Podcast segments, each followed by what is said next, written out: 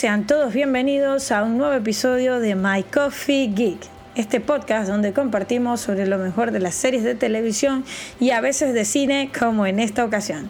Mi nombre es Arlene San y les estaré acompañando en el día de hoy. Comencemos.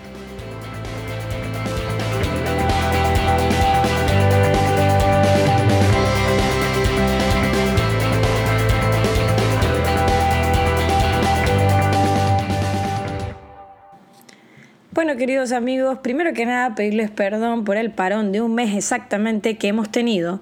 Lamentablemente yo me encontraba con muchos compromisos laborales y se me complicó un mundo poder hacer el podcast y compartirlo con ustedes. Bueno, como sabrán, el podcast es un, no sé, es algo que yo hago a título personal y realmente no vivo de esto, entonces se me complicó un poquito con las cosas laborales y estas pasiones que uno tiene de hacer podcast, hablar de series y demás y poder estar al día compartiéndolo con ustedes. Pero bueno, ahora nos ponemos al día y en el día de eh, en el día jueves eh, se estrenó eh, Animales Fantásticos. En este episodio pienso hablar completamente de Animales Fantásticos, los crímenes de, de Grindelwald. Pero no sin antes mandarle saludos a un amigo, Antonio Checa, de Panamá, yo soy de Panamá, que escucha mi podcast. Cumpleaños el 15 de noviembre, feliz cumpleaños Antonio, que no te he visto hace varios días. Pero bueno, dato curioso es que yo le conozco a Antonio porque frecuentamos regularmente la, la cafetería de un amigo y un día conversando me dice, escucho tu podcast. Y dije dentro de mí, pero qué genial. Por lo menos ya sé que alguien más escucha mi podcast, porque antes de eso pensaba que, eh, o estaba casi segura que ni Satanás lo hacía. Pero bueno, como les dije, el día jueves se estrenó Animales Fantásticos, los crímenes de Grindelwald. Y bueno, yo como buen Potterhead que hace bien su tarea, el día antes a ese, al estreno, fui a ver la película Animales Fantásticos y dónde encontrarlos para refrescar mi memoria y estar lista para el estreno. Yo la vi cuando se estrenó la película 1, pero quería estar clara con todo, con todo el contexto y toda la idea, como para, no sé, volver a vivir la experiencia.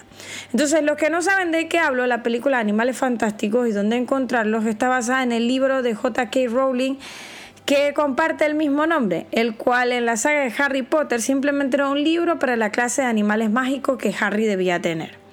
El libro en sí no relata estas historias, más bien es solo un libro de referencia de los animales mágicos del mundo de Harry Potter y dónde viven o dónde puedes encontrar a estas criaturas fantásticas. El libro literalmente dice que fue escrito por Newt Scamander, quien en esta nueva saga de J.K. Rowling, Animales Fantásticos, es el protagonista. Bueno, dicho esto, dejo en claro que la película solo tomaron el nombre del libro y el concepto de que Newt Scamander es un magizólogo y de ahí en más Rowling puso a volar su imaginación, de la cual aprovechó también para hacer una conexión con la saga Harry Potter y contar la historia de Dumbledore con Grindelwald, que ya teníamos referencia o conocíamos de las Reliquias de la Muerte, el séptimo libro de la saga, ya que la varita de Sauco es la que poseía Grindelwald. Así que en esta película vamos a ver mucho la varita, pero en este caso en poder de Grindelwald y no en poder de Dumbledore como lo vimos en la saga de Harry Potter. Esto es un spoiler, ¿no? Ya, va a haber mucho spoiler en este, en este episodio, así que bueno, el que no ha visto la película y no le gusta que uno le cuente lo que va a ver, les pido que hagan pausa acá y y luego eh, vayan a ver la película y después que vean la película vuelvan a escuchar el podcast porque la verdad que no me voy a contener en no contar mi experiencia, por eso esperé varios días del estreno para poder hacer este podcast. Ok, bien se ha dicho que esta película es una precuela de Harry Potter, pero bueno, no podría ser una precuela si no tiene algo que ver con el universo de Harry Potter o con la saga de Harry Potter en sí.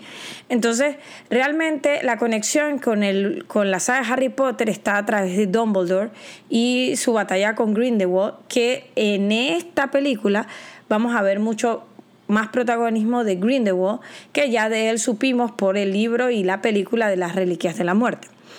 Entonces, Traigo a contexto de que si vamos a ver los animales fantásticos, vamos a ver parte de la historia de Newt Scamander o desarrollarse un poco más inclusive como estudiante, más sin embargo eh, la trama central va a estar eh, situada sobre Grindelwald y no inclusive ni tanto sobre Dumbledore, pero sí la conexión que tiene con Dumbledore. Entonces voy a explicar un poquito el contexto de cómo eh, Grindelwald y Dumbledore se conocen y, cómo termina esta situación de esta forma.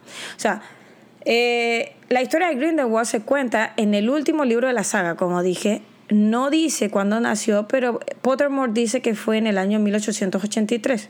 No era de nacionalidad británica, pero como estudió en el colegio de Doomstrand, podemos creer que era del norte de Europa. Sí, Doomstrand, el mismo colegio donde estudió, donde aparecen estos chicos en el Cáliz de Fuego, me olvidé el nombre del chico que, que, estudió ahí, pero bueno, esa, esa, esa escuela es mencionada en ese libro. Grindelwald se obsesionó con las reliquias de la muerte y le atraían las artes oscuras y fue echado en 1899 de Doomstrand por agredir a sus compañeros. Luego de esto, se fue a vivir al Valle de Godric con su tía, abuela, con su tía abuela Bastard, donde conoció allí a Dumbledore. Recuerda que el Valle de Godric también lo vimos en la, en la película de las Reliquias de la Muerte, donde los chicos, donde Harry, Hermione y Ron fueron a buscar a esta mujer en el Valle de Godric porque esto tenía relación con las reliquias y que eh, Harry terminó en la tumba de su familia y qué sé yo. La cosa es que en este lugar eh, se encuentra Grindelwald con Dumbledore. Dumbledore acababa de terminar de estudiar en Hogwarts y se vio obligado a ir a cuidar a su hermana, a cumplir con sus obligaciones de familia, a su hermana Ariana, porque su madre acababa de fallecer y su hermano Aberforth aún seguía estudiando en Hogwarts. Así que Dumbledore se encontraba frustrado, digamos, porque era uno de los magos más distinguidos en ese tiempo, que se acaba de graduar, y inclusive le habían ofrecido trabajar en el Ministerio de Magia y él se había negado en ese momento y se vio obligado a cumplir con esta responsabilidad familiar. Su hermana Ariana eh, se cree que era un oscuria porque en su momento fue agredida por unos muggles y, y, que la vieron tratando de hacer magia, ellos le agredieron y eso causó un... O sea, dejó muy afectada a Ariana y eso hizo a Ariana reprimir sus poderes como bruja. A, razón de esto, el padre de, de, Dumbledore agrede a estos muggles y por eso fue metido en Azkaban, porque él nunca dijo por qué agredió a los muggles para que el Ministerio de Magia no fuese a encerrar a Ariana pensando que era peligrosa. Ellos se van a vivir al Valle de Godric como para ocultar esta situación de Ariana, pero era muy inestable sus poderes y a veces eh, arrancaba en ira o estallidos y bueno, en uno de estos descontroles de su poder termina matando a la madre. Y por esta razón Dumbledore se ve obligado a ir allá. En muchas situaciones a Aberforth le dijo que él dejaría la escuela para poder ir a cuidar a la hermana, ya que Dumbledore, por estar en esta amistad con, con Grindelwald y, y sus planes de, no sé, de conquistar eh, o encontrar las reliquias, había descuidado a Ariana. Y ahí en una discusión donde Aberforth le está reclamando a Dumbledore de que esas tonterías que le estaba haciendo con Grindelwald de encontrar la las varitas, la, capa, el anillo y todas estas obsesiones que, que por dos meses tuvieron estos dos hombres, en esta disputa Grindelwald eh, ataca a Aberforth y en esto que lanzan un hechizo y demás, este, terminan matando a Ariana. Y esto termina siendo la separación entre Dumbledore y Grindelwald. En este interine de amistad de Dumbledore y Grindelwald, ellos hicieron un, un juramento de sangre en que nunca pelearían uno contra el otro. Creo que al final de cuentas, cuando se separan estos dos y termina Grindelwald convirtiéndose en el hombre que vamos a ver en esta película, al único que le beneficiaba en sí el hecho de tener este pacto de sangre era a Grindelwald, porque Dumbledore se veía obligado a no poder atacarle ni luchar contra él, ni, de, ni como se lo pidió el Ministerio de Magia en esta película, porque él había hecho un pacto de sangre con Grindelwald, entonces él no podía eh, eh, pelear contra él, ¿ves? ni hacerlo. Y después de esta situación que pasa, que muere Ariana, Dumbledore decide tomar o ir a, enseñar en Hogwarts eh, como profesor. Bueno, entonces adentrándonos a esta película, Animales Fantásticos, Los Crímenes de Grindelwald, voy a contar más bien lo que a mí me pareció muy bueno, lo que me pareció cool y lo que me pareció malo en sí de la película. No es una mala película, pero si yo puedo ver entre la saga de Harry Potter y las dos películas que tenemos de Animales Fantásticos, eh, personalmente puedo decir que esta es la que menos me ha encantado. ¿Ya? Entonces, voy a comentar lo bueno. Lo bueno, Dumbledore. Tener a Dumbledore en escena otra vez, una versión joven de Dumbledore, como cuarentón puede ser, eh, protagonizada por o personificada por Jude Law, la verdad que, y verlo actuar y cómo desempeñarse era como ver a Dumbledore. O sea, no ver a Dumbledore con los vestidos más eh, largos que usaba, la barba y todo demás, o el sombrero, pero sí ver una versión más joven, un poco, no sé, menos, menos mágico se veía, pero muy Dumbledore por su forma de cómo comunicarse, que siempre era como que las cosas que hacían tenían siempre una razón de ser y no eran una casualidad. ¿Ya? Entonces realmente creo que, que el persona, eh, le hizo honor al Dumbledore de Harry Potter y lo personificó muy bien. No tuvo mucha puesta en escena, pero verlo dentro de Howard, verlo eh, cómo conoció a Newt y verlo cómo se desempeñó como profesor, la verdad que valía la pena cada minuto que estábamos viendo esta película. También creo que de las mejores cosas que tiene la película es Jacob Kowalski, como fue en la 1, que a pesar de ser un mogul, creo que es muy valioso dentro de la historia. Y la verdad me encantó a mí verlo en esta. No, creo que no tuvo como esa magia tan carismática que tuvo en la 1, pero sigue siendo un personaje muy bueno para la trama de la película. Otro personaje que a mí me gustó mucho en la 1 y puedo decir que en la 2 también, y que llega a ser parte clave en la historia también de, de una u otra forma, es el personaje de Queenie porque, eh, no sé, la, parte esta de, esta, de esta bruja que es, eh, que puede leerte la mente, olvidé cómo, cómo se llama esto, que el, poder este que ella tiene, pero, pero es muy cool, es muy cool y le da un toque especial y también ver la situación por la que ella estaba pasando porque quiere casarse con Jacob y no puede casarse porque ya sabemos que hay un hay una ley de, eh, dado a, los, a, las brujas o a los magos que no pueden casarse con moguls ni tampoco rebelarse ante moguls. Entonces, eh, ella puede ir a prisión si ella hace esto y esto también es parte de la trama que está peleada con su hermana Tina por esta situación. Otro personaje que me gustó mucho fue Tisius, el hermano de, eh, de Newt, aunque no es como muy irrelevante el personaje, es esta parte de, me acuerdo mucho al hermano mayor de los Weasley, como que este, este chico muy señorito, muy, muy responsable, muy, muy dado al ministerio de magia y que las cosas se hagan muy correctas. Y Newt, un poquito este hombre más aventurero, aunque él con su personalidad un poco introvertida, pero más a la aventura, más a, un, espíritu libre que, que, que Tisius. Me encantó Newt, aunque no tiene, yo creo que poco a poco, a, medida vaya avanzando la saga, va a ir perdiendo protagonismo, porque la saga va a ir centrada más al, al conflicto entre, entre Grindelwald y Dumbledore que en sí entre los animales mágicos.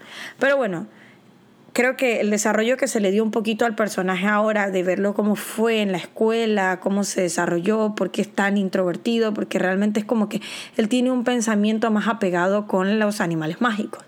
Entonces realmente igual el personaje aporta muchísimo porque no es un tipo cobarde, es un tipo valiente a pesar de su personalidad introvertida. Entonces eh, me, gusta mucho eh, este personaje. La, los animales fantásticos, la verdad, fueron fantásticos. Ver la casa de Newt, veo su sótano y cómo tiene todos esos animales viviendo con él y, cómo conviven. No viven dentro de una maleta, o sea, viven en, en la casa de él, que abajo también tiene, no sé, un mundo mágico desarrollado para sus, para sus animales y una persona que le ayuda y todo lo demás. Entonces esta vez no nos tocó adentrarnos a la maleta, sino al sótano de Newt.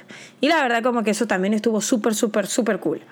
¿Ves? Las locaciones y el vestuario son magníficos, son majestuosos. Y si puedo decir que o rescatar algo de esta película es esta parte, o sea, ver las locaciones en Nueva York, luego las locaciones en Londres, luego las locaciones en París, donde se desarrolla la mayor parte de la película, la verdad que valen cada minuto que estuvimos sentados viendo esta película porque eran magistrales y la verdad era como, wow, espléndido.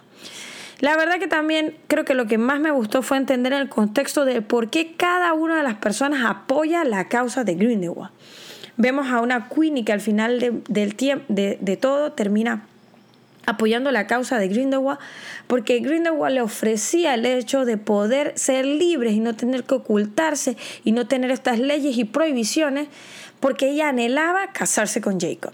Aunque Jacob decía eh, no apoyó esto porque él decía, está mal lo que estás haciendo. Y él en todo momento no es que no quería casarse con ella, sino que quería protegerla a ella de ser encarcelada o demás, porque sabía que en su mundo no permitían que se, ella se casara con personas como él.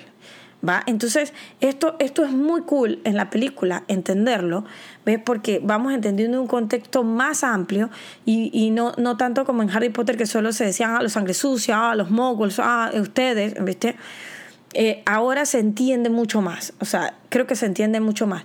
Y los ideales de, de, de Grindelwald iban más allá, o sea, él, él hablaba de la sangre pura, pero más allá, o sea, él quería que no tuviéramos que ocultarnos, que nosotros, o sea, que los magos fueran quienes eh, eh, pudieran liderar y gobernar las naciones y no los moguls que no tienen magia, que no tienen poder, que no tienen esto y que iban a llevar al mundo a la destrucción. Entonces, si vamos un poquito a la ideología de él, que mucha gente, hay muchas teorías en, en el Internet, lo ha comparado con Hitler, pero tiene un poquito que ver, tiene un poquito que ver en esta parte. Pero quiero, quiero dejar en claro que estas son las cosas que me parecieron como más, más cool o la mejor de lo que fue la película en sí, la verdad en contexto. Pero hay otras cosas que la película se quedó corta en información.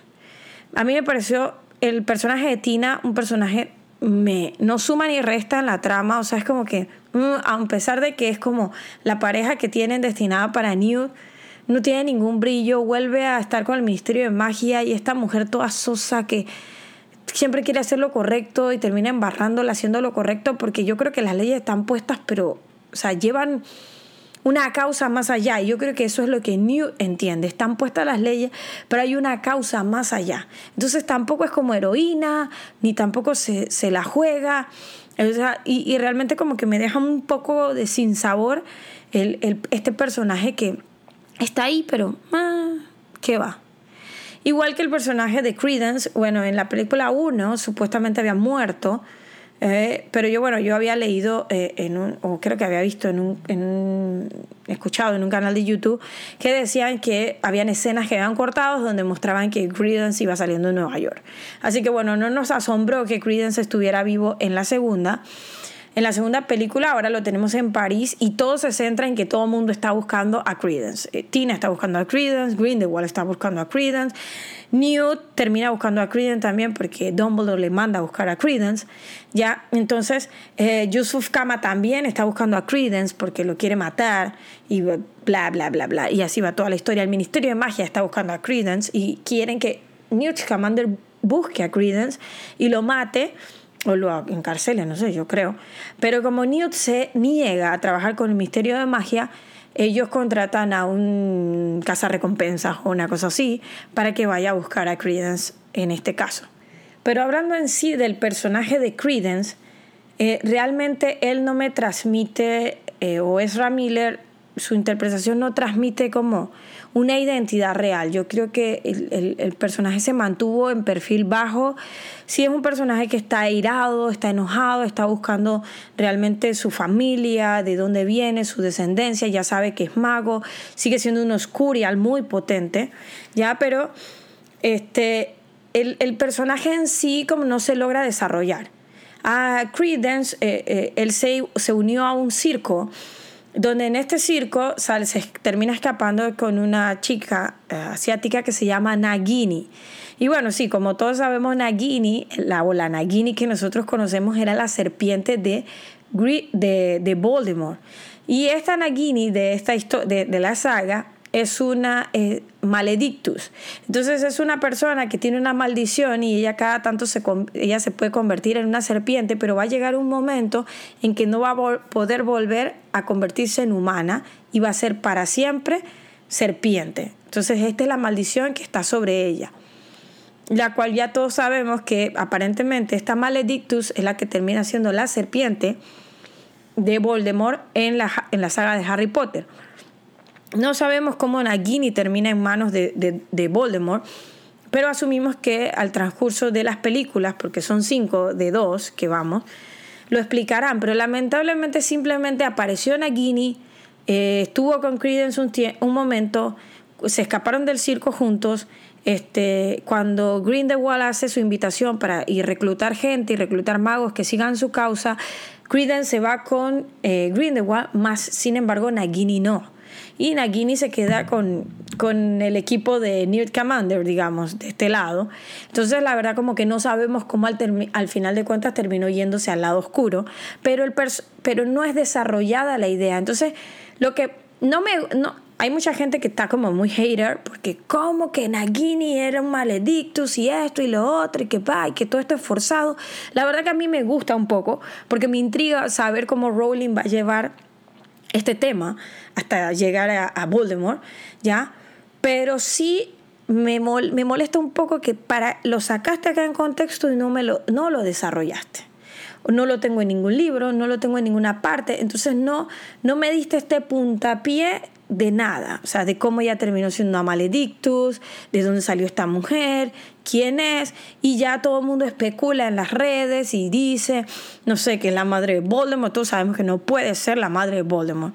Pero bueno, un poquito esto es lo que me, el sinsabor que me quedó de que me hayas lanzado a Nagini, pum, allí y listo, acá murió. Ya, entonces eso es lo que no me gustó y entonces el personaje como pasó o sea, sin pena ni gloria, o sea, porque no, no, no tuvo más trascendencia que en el trailer. Creo que más trascendencia tuvo en el trailer que en sí en la película, ¿ya?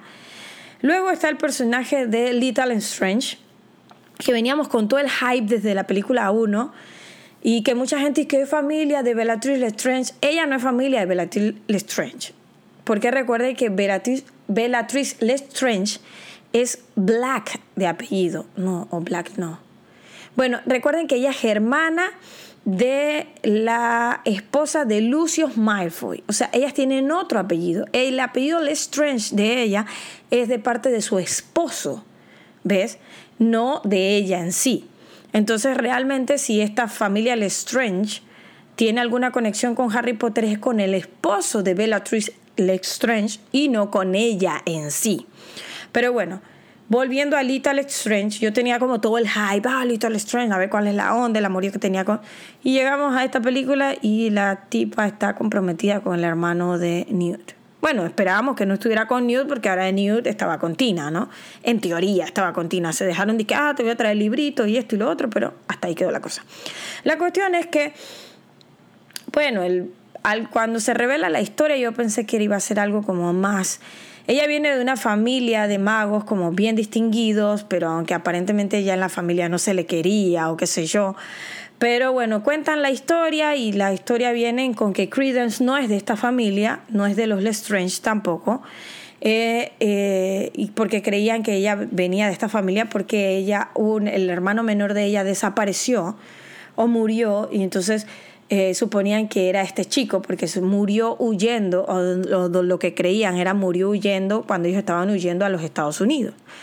Pero bueno, al final de cuentas no es así la historia. Ella cuenta la historia y ella dice que su hermano murió eh, cuando se hundió el barco. Ya ella iba con el hermano. La cuestión es así, el padre de ella se enamora de, o se, enamora de la esposa de, de un mago apellido Kama y se la lleva y eh, ella tiene un hijo, ella tiene una hija con este hombre Lestrange y es Lita. Entonces, pero esta mujer también tuvo un hijo con este mago, el Kama, que se llama Yusuf Kama.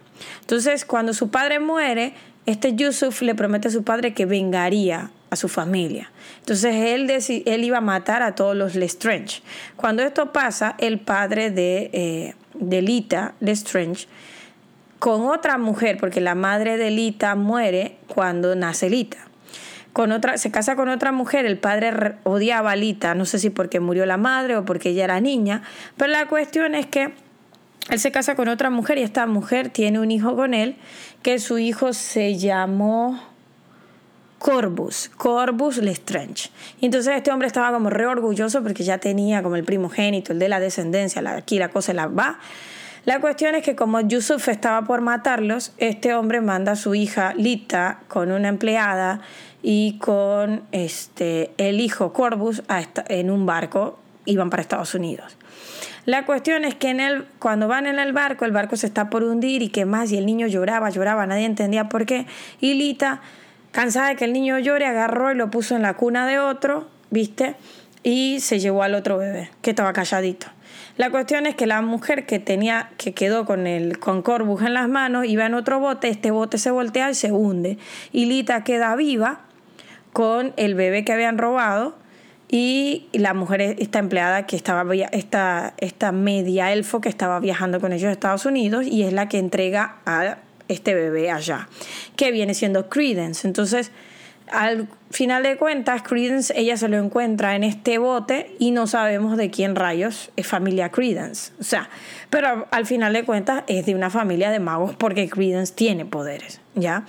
Entonces, esta historia me sonó como un tanto rebuscada y también el desarrollo de la chica fue un poco, o sea, se desarrolló, se mostró a ella cómo estaba en Hogwarts y demás, pero no me gustó. El personaje en sí a mí no me gustó. Esperaba mucho más de la actriz, pero yo creo que su personaje como no se le desarrolló y ya creo que no se le va a desarrollar porque la piba se murió acá, o sea, se murió acá en esta película. Entonces, eh, ella intentó engañar a Grindelwald para darle tiempo al prometido y a Newt que salieran, entonces, y se quemó ahí en el fueguito porque realmente no creía. Entonces, y también en este interín está el personaje de su, su, medio hermano, Yusuf Kama, que anda buscando a Credence para matarle y demás. Y bueno, aquí se entera que él no es realmente al que ella tiene que que él quiere matar porque el que él quiere matar ya se murió que era Corbus, que murió ahogado en este barco. Entonces, ¿quién es Credence? ¿De quién es familia Credence? Y todo el mundo sigue creyendo que era de esta familia. Y, pero aparentemente Grindelwald sí sabe la verdad. ¿Ya? Entonces, bueno, va, yo a mí me parece que el personaje este de Yusuf Kama solo era como un medio relleno ahí, porque bueno, se contó la historia del tipo ahí al finalcito de la cosa. Bueno, llegamos a este personaje que viene siendo casi que es el, bueno, es el antagonista de toda esta película, que es Grindelwald, personificado por Johnny Depp. La verdad, a mí me gusta Johnny Depp, aunque yo puedo decir que los últimos papeles de Johnny Depp en Alicia del País de la Maravilla, Willy Wonka, todos son una versión más colorida de eh, el Jack Sparrow. No puedo decir que Johnny Depp actúa en esta película como Jack Sparrow, la verdad que ha hecho un buen papel, pero como todas las personificaciones de Johnny Depp son como muy dramáticas, muy maquillado, muy actuado, esta no es la excepción. Tenemos a un Grindelwald con un ojo de un color y otro, sin explicar por qué tiene un ojo de un color y otro. ¿Me entiendes? Cuando vimos a un Grindelwald eh, cuando era joven, en los, en los flashbacks que aparecen en Harry Potter y sabemos que no tenía un ojo de un color y otro. Lo que escuché en la red era porque simplemente Johnny Depp se lo imaginó de esta forma, entonces bueno, le dijeron, ah, ok, súper. Eh, vas con un ojo otro. El Grindelwald que conocimos en, en eh, o que vimos en los flashbacks era rubio y este Grindelwald es prácticamente pelo blanco platinado. Entonces, me gustaba un poco más cuando se fugó de la cárcel, que tenía el pelo largo, Grindelwald, eh, y eh, tenía como barba, como un candado y así se veía un poquito como desaliñado. Me gustaba más y se parecía más al Grindelwald de los flashbacks que a esta versión de Johnny Depp con ese corte de pelo súper moderno.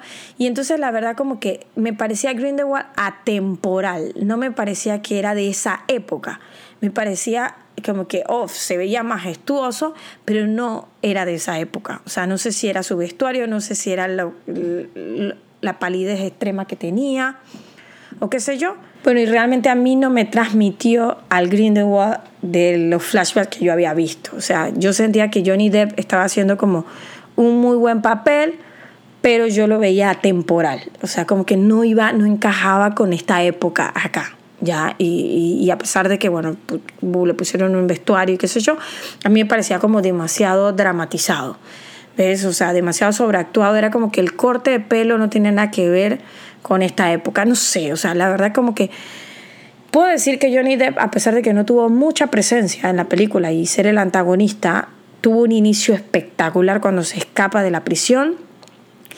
Eh, tuvo, no sé, un discurso majestuoso cuando, cuando casi acabando la película, pero no, no tuvo mayor protagonismo porque aparentemente el mayor poder que él tiene es como ese poder de convencimiento, esa manipulación que tiene Grindelwald para que tú puedas seguir sus ideales. Y mira, pudo manipular un poco a, a, uno de los magos más poderosos que fue Voldemort.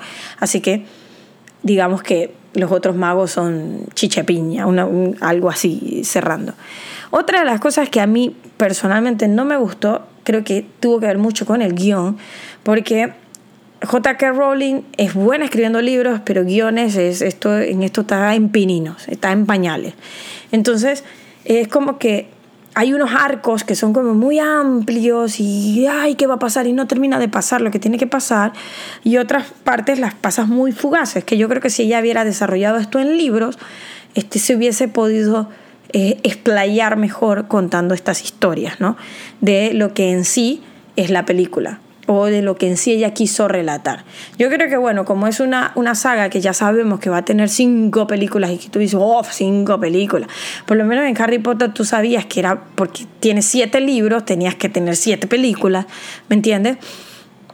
Pero, pero eh, acá te preguntas de, que, de, un título de Animales Fantásticos, ¿dónde encontrarlo? Y el nombre de Newt Scamander, te va a inventar cinco películas. Pero bueno, sabemos que está la precuela y yo supongo que la batalla entre Grindelwald y Dumbledore no va a ser hasta la última película. Así que nos falta mucho por esperar porque entre cada dos años se van a estrenar las películas. Es una película buena, es una película entretenida, eh, disfrutable si no eres fan de la saga de Harry Potter, te digo que vas a estar un tanto perdido. Así que te animo a que comiences a mirar toda la saga, por lo menos, a las películas. Eh, te mires un par de videos de YouTube. Si te puedes leer el libro de las reliquias de la muerte, léetelo porque te va a ayudar mucho a entrar en contexto con esta película. Sí, y bueno, hazte la tarea, como hice yo, a verte animales fantásticos, dónde encontrarlos, la 1. Eh, si no yo la fui a ver al cine porque acá la estaban dando en el cine también. Eh, yo sé que acá en mi país Warner está dando las películas de Harry Potter como así como maratónicas. Puedes bajarte de internet la, el, libro si, lo, si tienes tiempo para leerlo. Pero bueno, creo que tienes que entrar un empacar, empaparte un poquito en contexto como para disfrutar más la película porque los que sí son...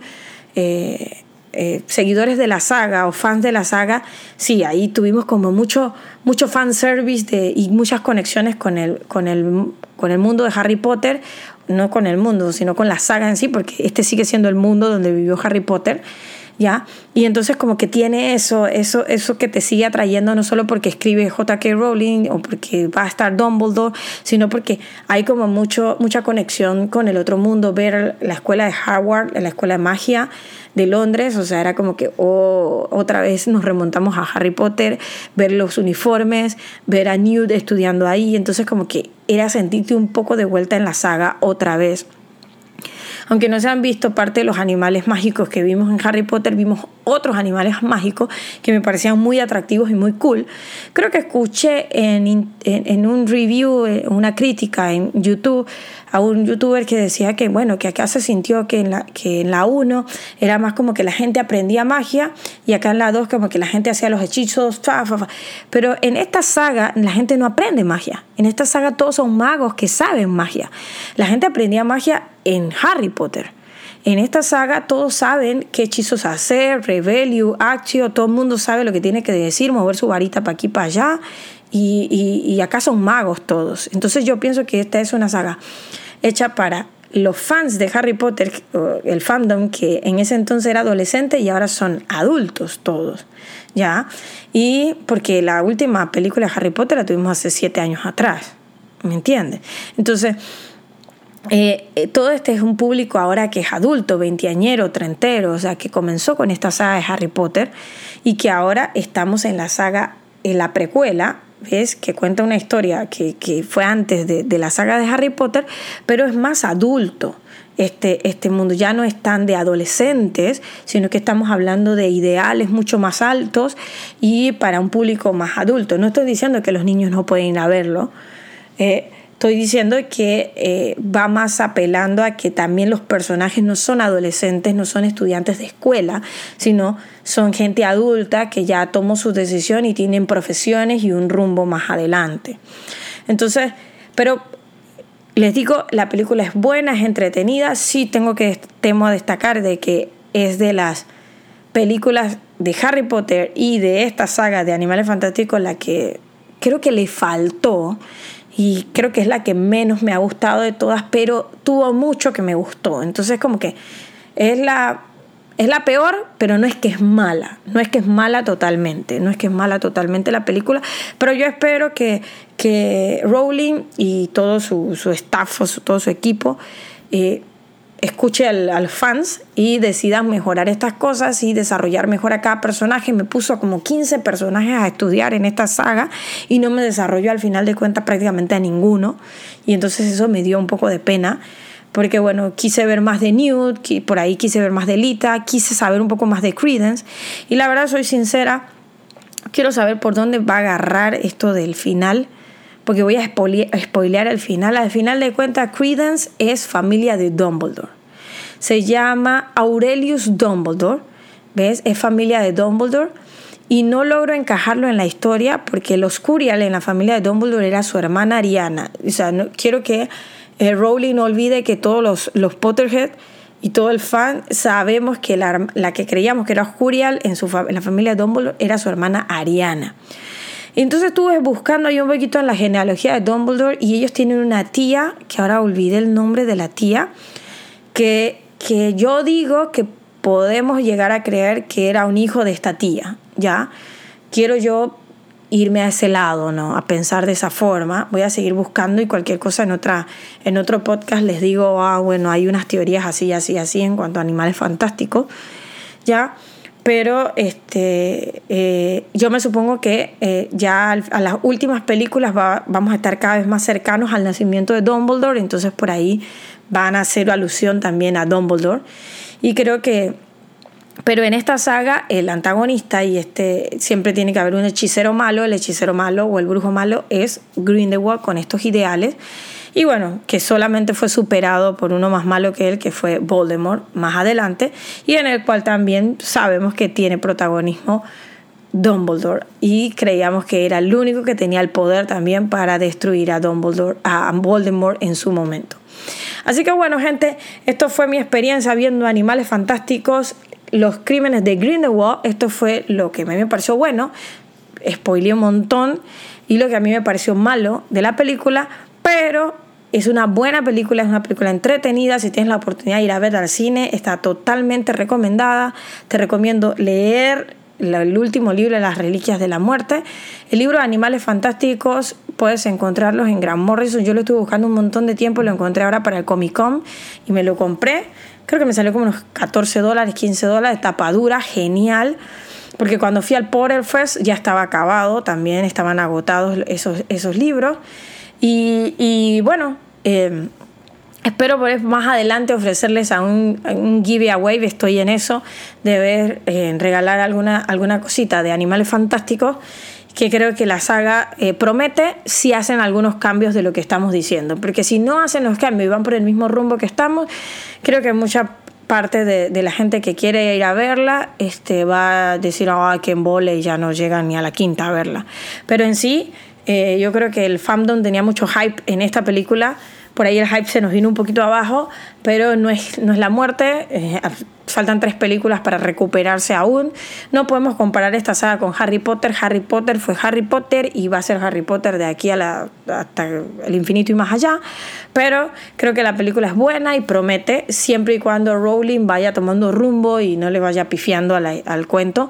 Todo el mundo se pregunta y dice, ah, no, porque Dumbledore es gay, es gay. Bueno, Rowling en una entrevista dijo que es gay que es gay, pero no vimos nada de estas cosas en esta película, así que si estás esperando que alguien te revele esta historia, no va a suceder en esta película, por lo menos no, no sé si más adelante o qué sé yo. Y bueno, eh, al final de cuentas uno de los animales fantásticos se toma el protagonismo y roba el, roba el amuleto que guarda el pacto de sangre que Dumbledore tenía con Grindelwald, así que Dumbledore tiene que ver cómo romper ese, ese amuleto o ese pacto, porque ya lo tiene él en su poder, y entonces poder de aquí a la quinta película seguramente pelear la batalla con Grindelwald en la cual él gana, Grindelwald es metido en, en, en, en Azkaban o no en su propia prisión que él, que él construyó, ahora recuerdo, en la propia prisión que él construyó y este, ahí es donde termina muriendo al fin de sus días sin la varita de Sauco porque después de ahí la poseía, la poseía Dumbledore hasta cuando Draco lo, lo desarmó y luego... Eh, Harry lo desarmó y por eso la varita nunca obedeció a Voldemort, porque nunca le perteneció a Snape. El que no sabe esto, bueno, le va a tocar ver la saga, porque esto era también eh, información que sabemos solo los fans. Así que bueno, gente, esto fue todo lo que yo quería contar de Animales Fantásticos y dónde encontrarlos. Pueden seguir las redes sociales de MyCoffeeGit, arroba MyCoffeeGit en Instagram y en Facebook también MyCoffeeGit para crear comunidad juntos. Y pueden seguir mis redes también, yo soy arroba arlin-san en Instagram y Twitter y pueden también seguir mi página de Facebook que no tiene nada que ver con series de televisión. Yo realmente como soy fotógrafa, todo tiene que ver con fotografía y más. Pero bueno gente, esto fue todo. Nos vemos en un próximo episodio. Les prometo la próxima semana. ¡Chao!